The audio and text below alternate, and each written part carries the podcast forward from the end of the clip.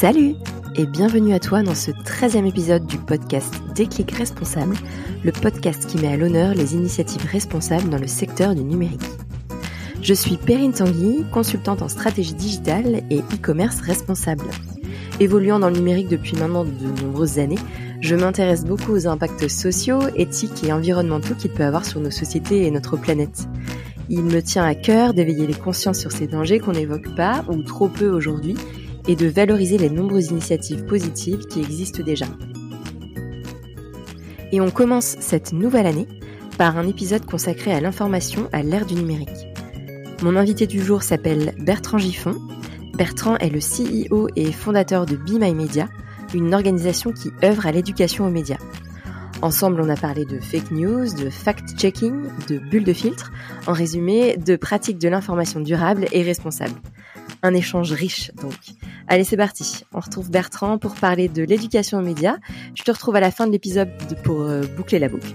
Et en attendant, je te souhaite une bonne écoute. Hello à tous. Salut Bertrand. Comment tu vas? Ça va bien et toi, Perrine? Ouais, super. Merci beaucoup. Euh, est-ce que tu peux commencer par te présenter, s'il te plaît? Oui, bien sûr. Euh, donc, je suis Bertrand Giffon, je suis le cofondateur de Be My Media. Euh, donc, euh, j'ai créé Be Media il y a trois ans maintenant, euh, et donc je viens ni des médias ni de la tech, hein, comme comme son nom l'indique. je viens d'un parcours autodidacte où j'ai arrêté l'école à 15 ans. J'ai d'abord été charpentier, puis économiste de la construction, et après maître d'œuvre dans l'aménagement intérieur de luxe à l'étranger avant de, de fonder euh, donc cette société avec euh, avec un ami qui lui était euh, dans la pédagogie et dans et dans l'enseignement supérieur. Voilà. Ok, bon, tu as eu mille vies en fait, c'est ça? Euh, Be My Media est ma quatrième vie professionnelle. c'est ça, ok. Chouette. Et eh bien justement, est-ce que tu peux nous présenter maintenant Be My Media? Oui, alors en quelques mots, euh, bah, Media est une, euh, une société dont la mission est de faire de l'éducation aux médias et à l'information. Euh, c'est un enjeu euh, sociétal assez majeur, surtout à l'ère du digital. Et en fait, c'est une problématique qui nous est venue assez tôt, puisque mon associé et moi sommes des grands férus d'information, de pratiques de l'actualité dans, plusieurs langues, et, pour recouper voilà des faits et comprendre euh, la société, la géopolitique et plein de plein de sujets. Et en fait, on s'est rendu compte qu'il y avait une véritable problématique euh, sur euh, l'éducation aux médias à l'information et ce dans toutes les tranches d'âge en fait. Chaque chaque tranche d'âge a sa, sa problématique plus on est jeune, plus on, va être euh, exposé à des problématiques euh, liées au numérique. Et puis après, euh, plus on avance dans les classes d'âge, eh bien, parfois, on, l'information est tellement anxiogène qu'on s'en détache. parfois, on a une fidélité accrue à une seule ligne éditoriale, ce qui nous empêche d'avoir une certaine vision de la société ou en tout cas pluralité de, de vision. Et donc, ce sujet assez sociétal nous, nous passionnait et c'est comme ça qu'on a décidé de créer cette société. Et en fait, on, a créé une, application mobile euh, pour pouvoir euh, faire de l'éducation aux médias à l'information de manière assez large et globale, euh, à savoir que euh, on ne conçoit pas de faire de l'éducation média et à l'information sans faire pratiquer l'information. Et ça, c'est vraiment notre notre cœur d'activité. Au CP, quand on a appris à faire les additions, on les a fait euh, une fois, cent fois, mille fois pour les maîtriser. Et ben nous, chez Bima Media, on part du constat que pour faire de l'éducation média et à l'information, il faut faire lire, comparer, partager l'information, expliquer les grandes notions et les faire et les mettre en pratique à travers euh, justement plusieurs sources. Donc, on a créé une, une plateforme qui nous permet d'agréger des contenus et euh, en parallèle des programmes pédagogiques qu'on propose euh, donc euh, pour pour les, les différentes classes d'âge. On travaille sur plusieurs secteurs d'activité, l'éducation populaire avec des associations qui accompagnent des jeunes, notamment en service civique. On travaille pour des niveaux lycées, pour l'enseignement supérieur qui est le cœur de notre activité et aujourd'hui on s'étend également sur la formation professionnelle et la formation des adultes. Ok, c'est très complet donc. Euh, en effet, on est euh, assez euh, assez occupé, on va dire, par par cette tâche, mais c'est très riche parce qu'au final, on, on, aborde la problématique de l'éducation aux médias à l'information sous plusieurs angles. le premier, c'est évidemment déjà de repositionner ce qu'est un média, ce qu'est un journaliste, un fait, comment fonctionne la production et la diffusion de l'information, jusqu'à l'individu et comment il l'aperçoit. Puis euh, justement, on, va ensuite parler des problématiques comme euh, les fake news ou les théories du complot. Euh, mais déjà, on replace un contexte dans lequel l'information est faite avant de parler de ces problématiques. Et pour nous, ça, c'est un enjeu assez primordial. Très bien. J'ai lu sur, euh, sur votre site, là, sur le site de Be My Media, euh, donc vous citez 40 enjeux pour une pratique responsable et durable de l'information. Bon, malheureusement, on n'aura pas le temps de tous les traiter, mais j'aimerais bien qu'on aborde au moins ceux qui sont en lien avec le numérique. Et je voudrais évidemment commencer par les réseaux sociaux. Euh, il y a quelques temps, euh, Frances Hogan, qui est une ancienne employée Facebook, euh, à la base embauchée pour travailler sur de la désinformation liée à la politique et à la société, elle a fait fuiter des milliers de documents internes Qu'est-ce que ces révélations dénoncent finalement? Eh bien, euh, comme tu le dis, ouais, en, effet, on traite euh, une quarantaine de problématiques euh, liées à l'information. par rapport au numérique, on va pouvoir justement, et, à cette révélation des documents de Facebook, ça met en évidence principalement les problématiques en fait de, bulles de filtre et d'orientation des, des, contenus qui sont proposés aux aux utilisateurs. Euh, la grande, grande problématique, au-delà de la problématique bulle de filtre, c'est la question de la place du débat démocratique, qui est quelque chose euh, d'ordre public, qui peut se relayer et qui est euh, majoritairement aujourd'hui animé sur des plateformes privées comme le sont les réseaux sociaux et donc Facebook. Et ça, c'est un véritable enjeu à l'heure du à l'heure du numérique autrefois euh, et même toujours aujourd'hui, quand il y a des en période d'élection, le CSA euh, contrôle et supervise les temps de parole de chacun, ce qui n'est pas le cas sur les réseaux sociaux et sur d'autres plateformes.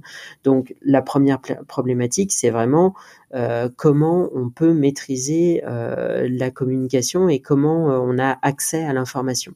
Il faut bien remettre dans le contexte que la presse d'information générale, elle nous a été permis d'être accessible après la Seconde Guerre mondiale grâce à une loi qui s'appelle la loi Bichet et qui justement favorisait la libre distribution de toutes les sources d'information et de la pluralité de, du, des sources d'information euh, de partout en France. Et aujourd'hui, la problématique qui se cache derrière l'usage du numérique, euh, c'est que euh, le contenu est extrêmement sélectionné en fonction des profils des personnes.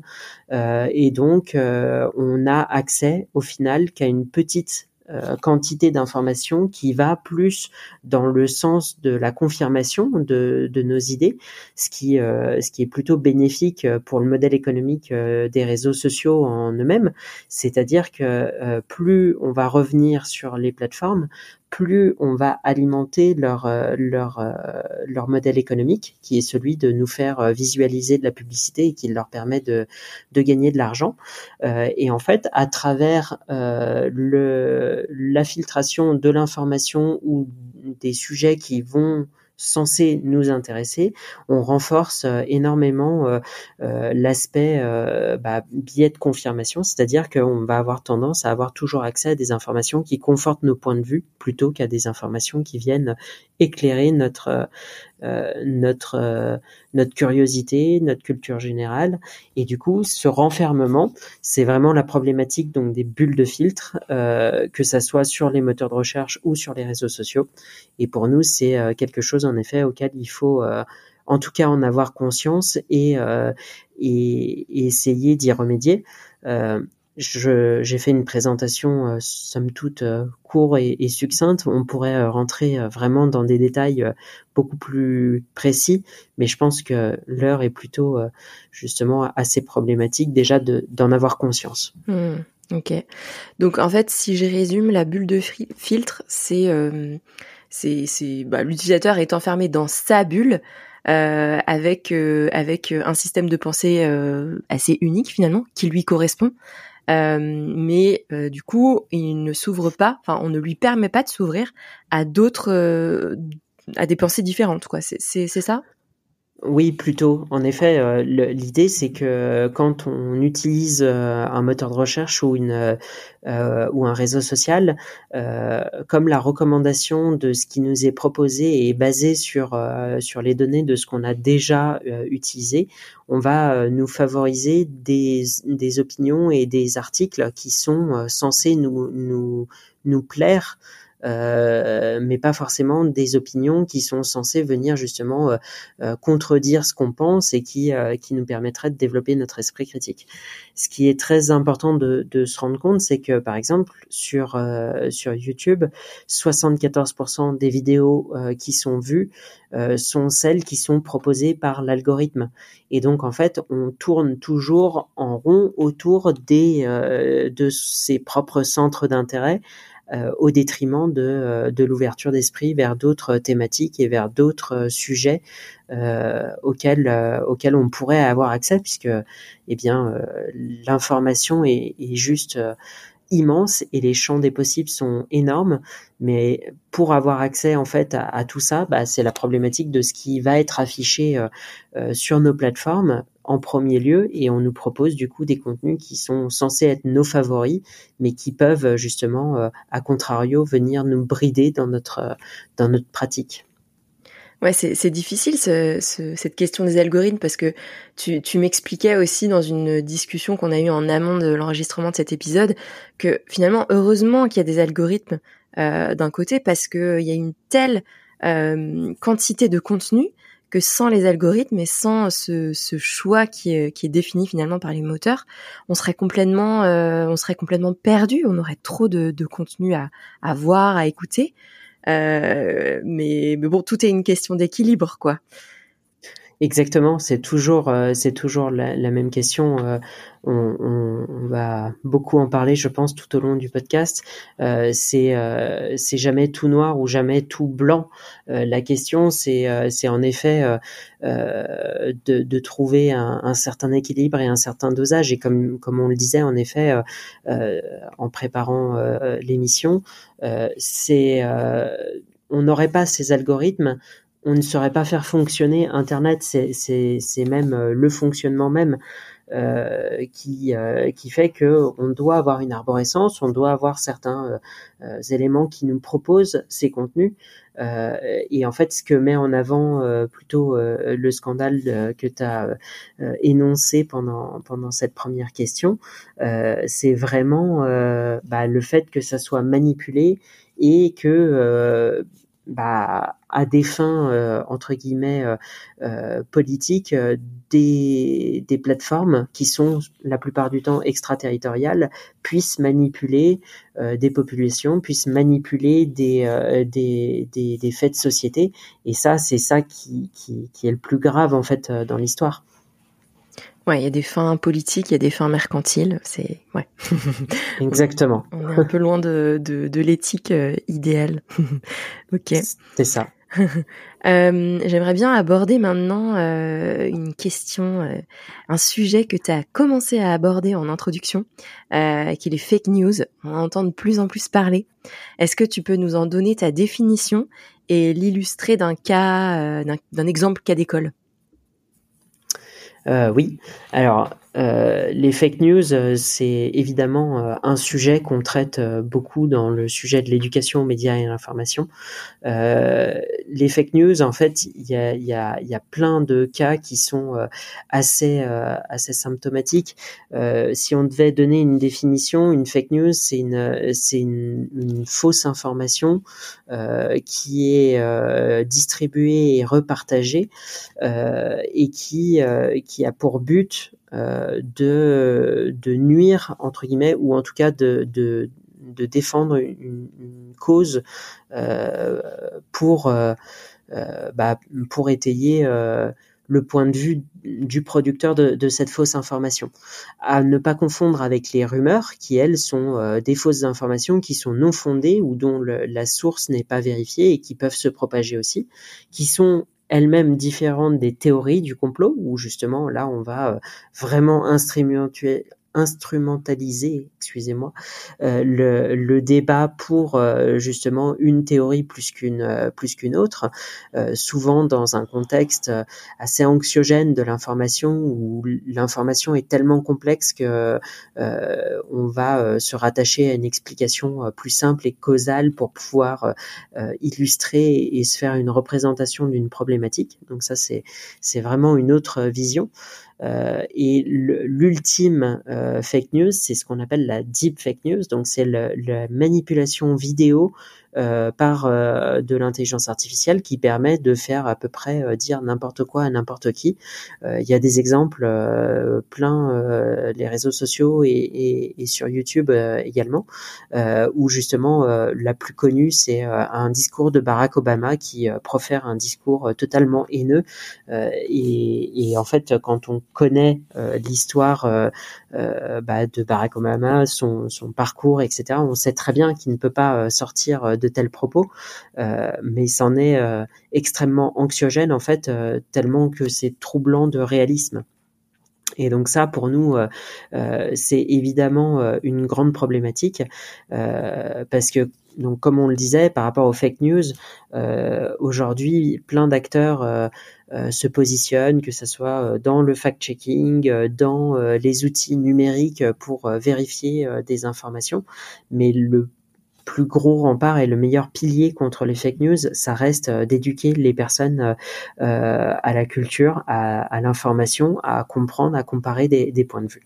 Donc si on revient vraiment sur une fake news, je sais pas, un petit peu marquante, nous dans, dans les sujets d'éducation aux médias et à l'information qu'on fait, on cite un bah, pendant l'élection euh, euh, présidentielle aux États-Unis de 2000 14, si je me trompe pas, euh, celle qui opposait Barack Obama à Hillary Clinton, euh, il y avait eu une fake news sur euh, le fait que le, le, blanchiment d'argent de certains trafics d'Hillary Clinton se faisait par une pizzeria aux États-Unis. Et le gars a plusieurs fois été menacé de mort en fait parce que justement il était soi-disant qu'il blanchissait l'argent de, de la famille Clinton dans son établissement, alors que c'était euh, totalement infondé et, faux. Euh, et en fait, c'est assez symptomatique, euh, voilà, des dérives qu'il peut y avoir dans l'information. C'est qu'aujourd'hui, comme tout le monde peut retranscrire de l'information et plus ou moins tout le monde est médiateur entre guillemets dans la société, eh bien, ce genre de situations sont de plus en plus présentes. C'est intéressant de replacer ce sujet des, des fausses informations dans un contexte historique. Ça a toujours existé et c'est juste que à travers le numérique, ça s'est très fortement amplifié, accéléré, mais euh, les fausses informations ont toujours existé. On a euh, dans notre collection et dans notre bibliographie un petit ouvrage de 1975 euh, qui justement explique comment il faut se méfier des fausses informations. Et voilà, c'est assez anecdotique dans, dans l'histoire de l'information. Ça a toujours existé. C'est juste qu'aujourd'hui, bah, c'est énormément amplifié. Et c'est amplifié euh, à cause en partie des réseaux sociaux. Euh, d'après toi, quelles mesures est-ce que euh, les réseaux sociaux devraient prendre pour éviter ces fake news? Et eh ben ça, euh, c'est toute la question euh, des plateformes et, euh, et, de la régulation, c'est-à-dire que il ne peut pas se cacher malheureusement un régulateur derrière chaque derrière chaque personne et chaque internaute. donc évidemment, la problématique de la production de, de, de, contenu et de la diffusion des fausses informations est, est hyper complexe. Euh, J'aimerais pas du tout être euh, au cœur de, euh, de la cellule de, de, de, lutte contre la désinformation dans un réseau social, puisque pour le coup, ça doit être vraiment extrêmement complexe. je pense que bah, déjà, ça passerait par justement proposer différents points de vue sur sur les éléments qui sont proposés à chaque fois. Hein. et là, je parle bien, par exemple, dans dans un réseau social quand on a accès à une information ça serait de pouvoir la mettre en parallèle avec avec d'autres informations sur le même sujet pour que les personnes puissent plus facilement avoir accès à des comparaisons de points de vue. ça peut passer par euh, sélectionner euh, comment les, les, les, contenus sont référencés et que en fait euh, c'est c'est très compliqué puisque ça vient toucher à, la liberté d'expression des individus. Mais en fait, euh, quand euh, sur un réseau social, n'importe qui peut amener euh, un faux article et le partager, c'est une problématique de en, en, soi. Donc nous, on serait pour euh, l'émergence euh, de, plateformes justement qui euh, permettraient d'accéder à des informations plurielles et, et, vérifiées par des producteurs de, de contenu dont c'est le métier. Après, c'est loin, loin, loin d'être euh, évident. Et comme je le dis, euh, il y a euh, à la fois d'un côté la liberté d'expression, d'un autre côté les différents degrés d'accès à, à l'information et, et, de culture des, des personnes. et enfin, bah, l'aspect voilà du, du, contrôle de ce qui peut être fait par les réseaux sociaux en eux-mêmes. Nous, le, plus gros sujet qu'on apporte euh, justement sur la table, c'est la question d'éduquer les personnes à, à ça et d'éduquer les personnes. Alors à l'éducation aux médias, à l'information, donc à la pratique de l'information, mais euh, c'est également euh, d'éduquer aux problématiques du, du, numérique, de se rendre compte euh, qu'il y a euh, ces enjeux et ces problématiques. Euh, et ça, c'est, à mon sens déjà un des plus gros sujets, c'est qu'il devrait y avoir plus d'investissement dans l'éducation aux médias et à l'information. Et ça, bah, typiquement, des réseaux sociaux qui sont très puissants financièrement pourraient favoriser justement le financement de, de campagnes d'éducation aussi. C'est complexe en tout cas comme sujet. c'est hyper complexe et en fait il n'y a pas de il y a pas de réponse euh, euh, en soi il y a, y a pas pas d'idéal en fait. Ça a apporté plein de, de, très belles choses et ça a apporté euh, son, son lot de, euh, de, de problématiques aussi et comme toute entre guillemets euh, nouvelle technologie parce qu'au final ça reste des choses qui sont récentes dans l'histoire. On parle de, de phénomènes qui ont entre entre entre 15 et enfin entre 10 et 15 ans quoi. Donc euh, forcément aujourd'hui on est en plein impact euh, de ces euh, de ces problématiques là mais c'est il faut garder les, les aspects positifs euh, et, euh, et, voir ce qui peut être amélioré. Donc dans ce cadre-là, en effet, euh, bah, les réseaux sociaux ont leur part à jouer, mais une réponse, il n'y a pas de réponse simple en effet à cette problématique. Oui, c'est ça. Ok. Et euh, ouais, tu parlais tout à l'heure des producteurs de contenu. Euh, Aujourd'hui, tout le monde peut créer du contenu. En fait, on est tous euh, finalement devenus des médias. Moi-même, en créant ce podcast, euh, je crée du contenu à but informatif en interviewant mes invités, en t'interviewant toi aujourd'hui, Bertrand. Euh, comment est-ce que les auditeurs peuvent vérifier les informations qui sont données dans ce podcast et plus généralement dans tous les médias qu'ils consultent?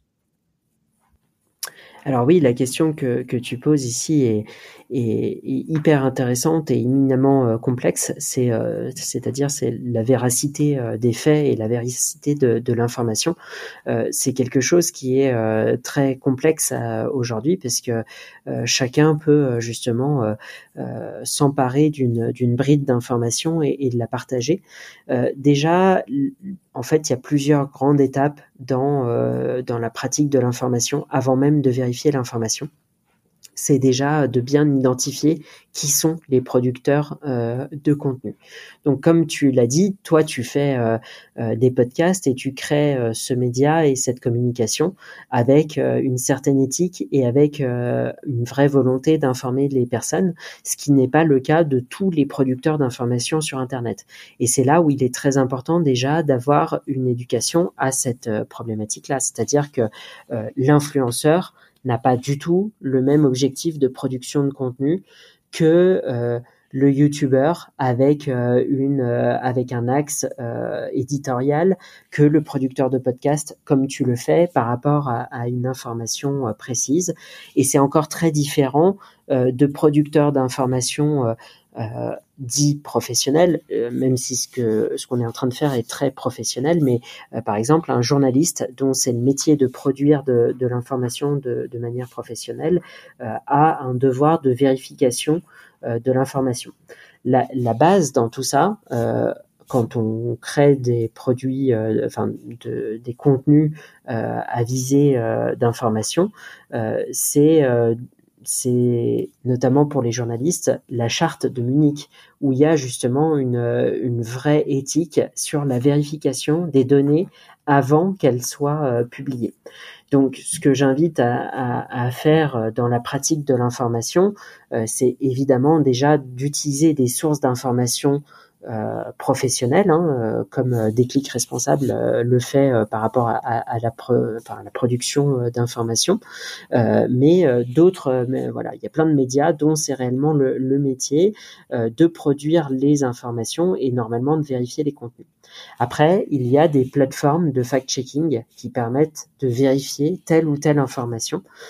c'est un moyen de s'informer la problématique, c'est que euh, selon euh, la complexité des sujets qu'on traite, euh, selon l'angle avec lequel on va traiter l'information, on peut détourner entre guillemets une partie de, de la vérité. Et il y a du fact-checking aujourd'hui qui se fait entre guillemets rechecker, c'est-à-dire revérifier un fact-checking.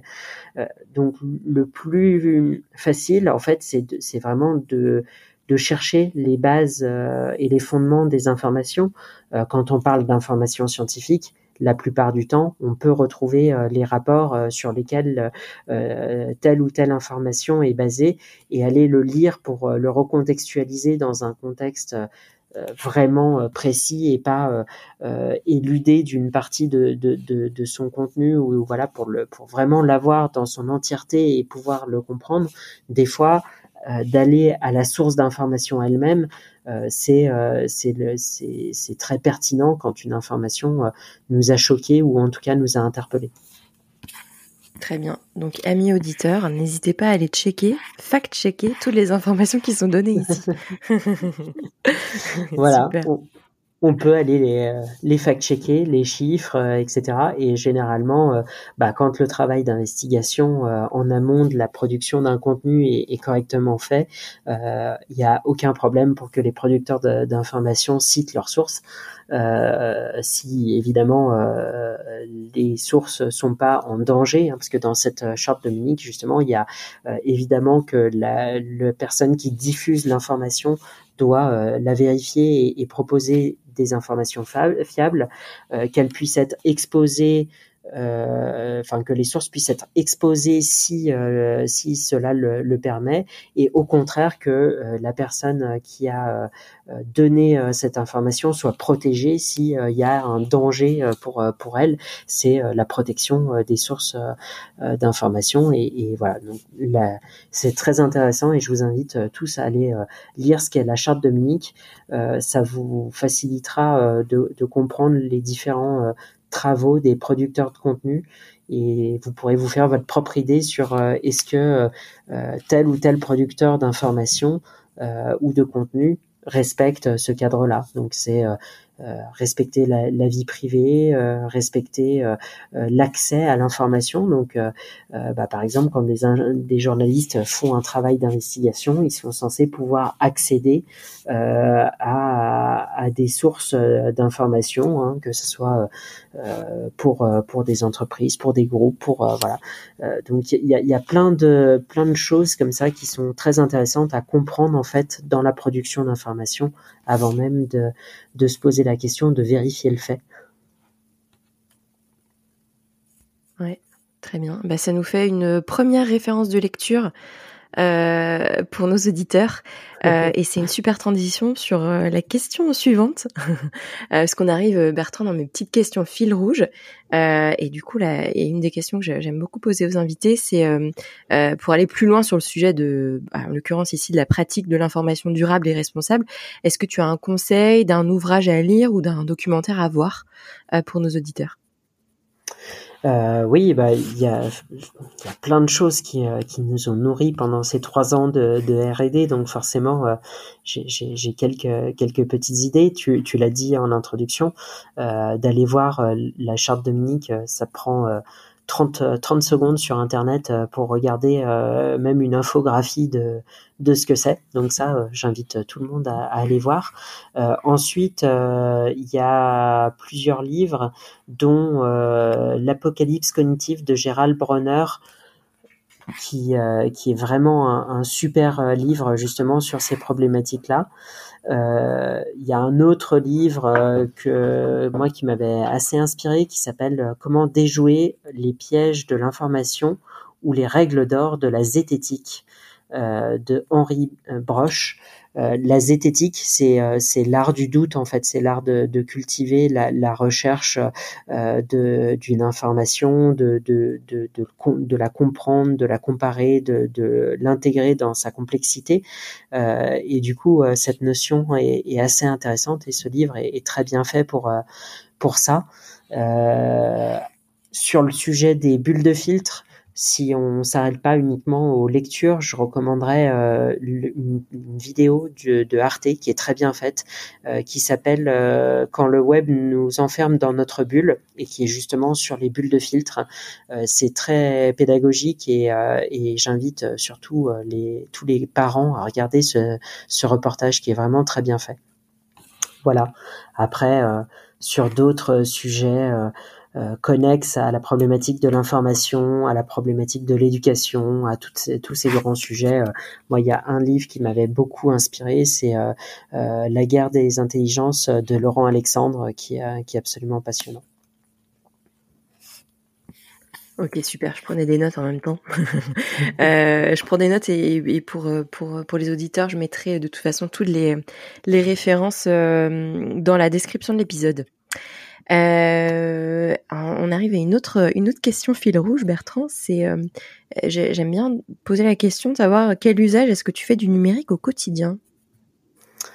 Eh ben, c'est une, une grande question parce que du coup aujourd'hui euh, euh au quotidien, euh, bah, Be My Media est un outil euh, numérique, euh, une application euh, donc d'éducation aux médias et à l'information avec tout ce que ça compose du coup comme problématique par rapport à, à ce sujet-là. donc au quotidien, c'est, c'est avant tout un, un un outil de travail, c'est-à-dire que pour moi, on a conçu euh, euh, un outil numérique euh, qui va dans le sens de répondre à certaines problématiques justement qu'on a pu citer tout au long du podcast. Autre usage du numérique, bah, c'est évidemment euh, la télécommunication. On s'en sert comme euh, comme divertissement. Euh, voilà, même quand on est quand on travaille toute la journée avec avec des outils numériques, on s'en sert évidemment comme comme divertissement. voilà, c'est aujourd'hui c'est c'est tous les jours en fait qu'on vit euh, avec du numérique et, euh, et, et c'est euh, c'est une nécessité absolue de d'avoir justement des des notions sur sur ces thématiques. Ouais. Et, et alors lié à ça et à cette problématique du podcast qui est le numérique responsable, est-ce que tu as déjà adopté des gestes de sobriété numérique? Alors bon pour avoir essayer, euh, enfin écouter plusieurs euh, plusieurs podcasts et, et, notamment les tiens. Euh, je, je suis peut-être pas le, le plus le plus à propos sur le sujet de la sobriété numérique. Je pense qu'on a il y a des personnes qui sont beaucoup plus vertueuses que moi sur le sujet. Euh, moi, de, de, mon côté, euh, il y a quelques, j'ai eu quelques réflexes qui, que j'ai mis en place, notamment par exemple euh, d'avoir désinstallé tous les réseaux sociaux sur euh, sur mon smartphone, euh, où c'est en fait tellement tentant d'accéder en un clic à une information, à, à, à, à scroller, à passer dix minutes, un quart d'heure comme ça de, de temps à, à, se divertir. C'est, l'accès à ce divertissement est tellement euh, facile et chronophage que j'ai préféré du coup bannir tous les tous les réseaux sociaux de mes smartphones. ce qui est utile, bah, c'est du coup de, de l'avoir quand on en a besoin et quand on se dit qu'on va réellement aller faire quelque chose dessus. Et pour le coup, bah, quand on l'a sur l'ordinateur, ça oblige de le faire dans un moment précis. Euh, donc ça c'est un premier un premier geste.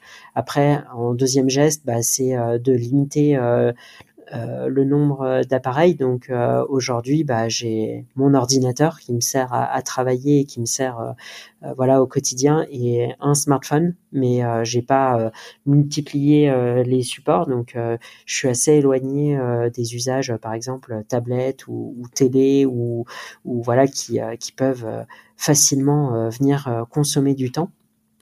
et après sur l'aspect euh, sobriété euh, au niveau professionnel, euh, on va dire que chez Be Media, on, on s'est posé quelques questions quand on a quand même créé notre activité, et notamment sur bah, la production de données, la consommation numérique de données. et en fait, on a essayé de créer les outils en, en, consommant le moins possible de ressources. Alors évidemment, euh, c'est plus facile à, dire qu'à faire, euh, mais par exemple dans le dans l'arborescence euh, et dans toutes les bases de données qu'on a créées pour l'indexation des articles qu'on fait sur notre plateforme, par exemple, on fait que des, des bases de métadonnées qui renvoient vers vers les URL où sont stockées les informations qu'on a besoin pour euh, produire le service. Et du coup, à chaque appel de l'application, euh, c'est euh, les données sont ouvertes directement par le device de l'utilisateur et ça évite comme ça de chez nous de multiplier des ressources, de multiplier des stockages et, et ça permet voilà d'avoir au final une plus grande sobriété numérique.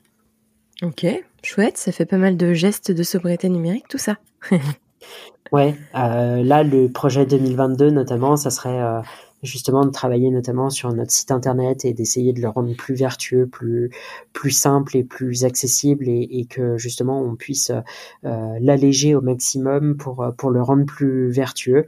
Euh, comme sur l'ensemble des du projet en fait. Euh, voilà. Après, euh, c'est comme tout, on, on, fait les choses pas à pas et, et c'est pas toujours évident d'être d'être parfait sur tous les tableaux. Donc c'est une question en fait de tous les jours et de ce qu'on peut améliorer au fur et à mesure pour pour être plus vertueux. Ouais. Ouais, et puis euh, là-dessus justement, je sais pas si t'as écouté, mais il y a un épisode sur euh, sur éco-concevoir son, son site internet avec Sébastien Ruffer que que je salue encore, un super invité. C'était un chouette épisode. C'est à, ça que je faisais ah bah c'est à ça que je faisais référence sur euh, sur le futur travail sur le site internet de Vive Media. Trop bien. chouette. Et puis la dernière question qui est qui est toujours un peu hmm, comment est-ce que je vais répondre à ça? Euh, Comment est-ce que tu vois l'avenir du numérique en France et dans le monde? Eh bah ouais, comme tu dis, euh, c'est une question, euh, un peu une question. Wow, c'est pas facile. abyss. Ouais, c'est c'est assez abyssal en fait comme comme question.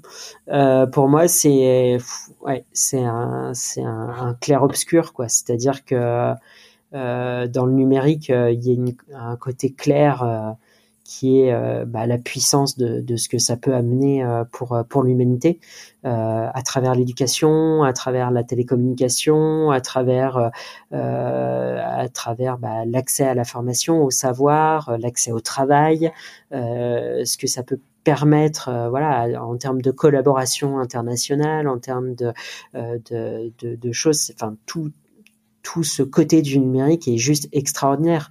Et, euh, et, pour moi, c'est euh, voilà, c'est une source d'inspiration et une source euh, inépuisable de, de, ressources en fait. Et, et, pour ça, bah, il faut vraiment saluer cet aspect-là sur le sur le sur le numérique.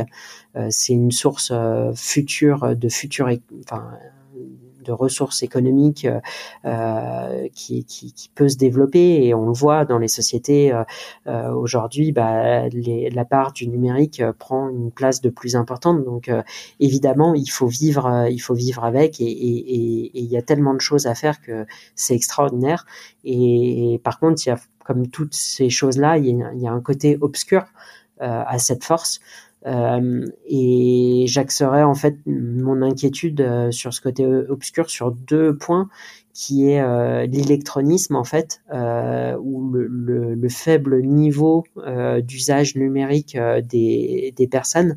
Enfin moi je le constate euh, tous les jours, c'est-à-dire que les personnes, euh, ok, ils savent utiliser euh, un réseau social, une information, un, un mail ou quelque chose comme ça, mais en fait, la culture numérique et savoir comment fonctionnent les choses, où sont où sont stockées, comment est produite la donnée, l'hygiène numérique, comment on a une trace numérique ou pas sur sur Internet. pour moi, il y a un vrai un vrai enjeu sur, euh, sur ce point-là. Et euh, le deuxième grand axe d'inquiétude, c'est sur euh, la superpuissance des géants du numérique qui souvent outrepassent la puissance de certains États. Euh, et c'est un, énorme enjeu euh, sur euh, les aspects géopolitiques, sur ce que ça peut représenter en termes de, manque de souveraineté pour des pays, et notamment comme l'Europe, qui se, qui se trouve entre bah, les États-Unis et, et, la Chine, qui ont des superpuissants du, du numérique. et même ces superpuissants-là, dans dans leur propre pays, euh, bah, parfois euh, peuvent outrepasser euh, certaines lois.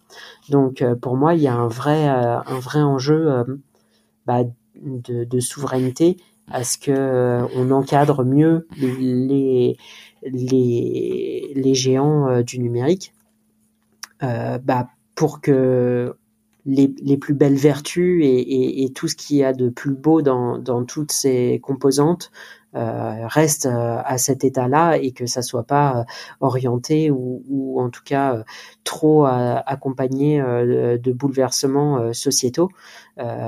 si je prends par exemple un fait sociétal qui a été assez marqué là pendant les les 12 derniers mois, c'est la prise du capital euh, aux États-Unis et on voit que c'est euh, principalement euh, et à 98% des personnes qui s'informaient sur les réseaux sociaux dont ils avaient l'impression de s'être fait voler leur, leurs élections, qui avaient un accès extrêmement restreint à de la comparaison de points de vue et à différentes opinions sur le sur le sujet et du coup qui créent des grandes problématiques de société.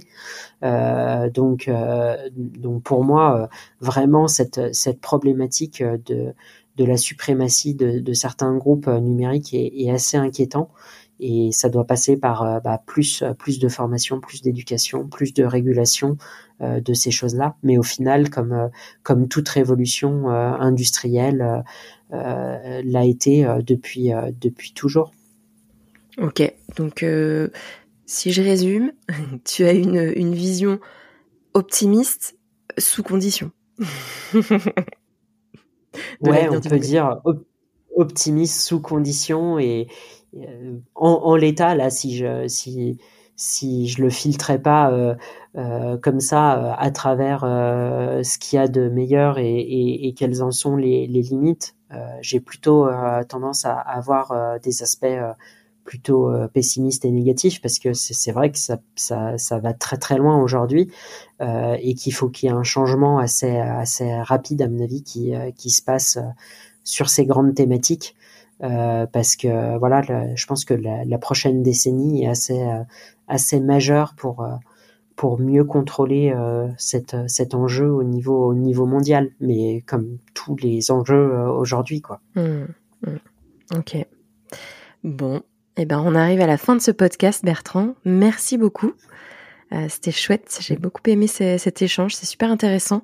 Qu'est-ce qu'on peut te souhaiter pour 2022 Qu'est-ce qu'on nous souhaite pour 2022 Eh ben de continuer à faire euh, de, l'éducation aux médias et à l'information, de continuer à apporter euh, cette mission de, de qu'on s'est donnée avec avec Be Media, voilà, nous on est on est très heureux de pouvoir contribuer modestement justement à ces thématiques et, et, je pense que l'avenir est fait de de mille petites de mille petites pierres que chacun peut semer. tu les sèmes toi avec avec le podcast sur sur ces sujets pour sensibiliser les personnes aux enjeux du numérique. Nous on le fait sur l'éducation aux médias à l'information. Donc pour 2022, je pense que si on, souhaite à tous de vivre dans un monde un petit peu plus euh, un petit peu plus serein, un petit peu plus bienveillant, bah, c'est que chacun euh, prenne euh, par la main son destin et, et, fasse des petites actions vertueuses régulièrement bah, pour contribuer à, à l'amélioration du monde. Bon bah très bien. On te souhaite tout ça alors. et ben meilleurs vœux. Merci beaucoup Merci encore Bertrand. Meilleurs vœux à toi aussi. Merci et à bientôt. À bientôt. Salut Bertrand.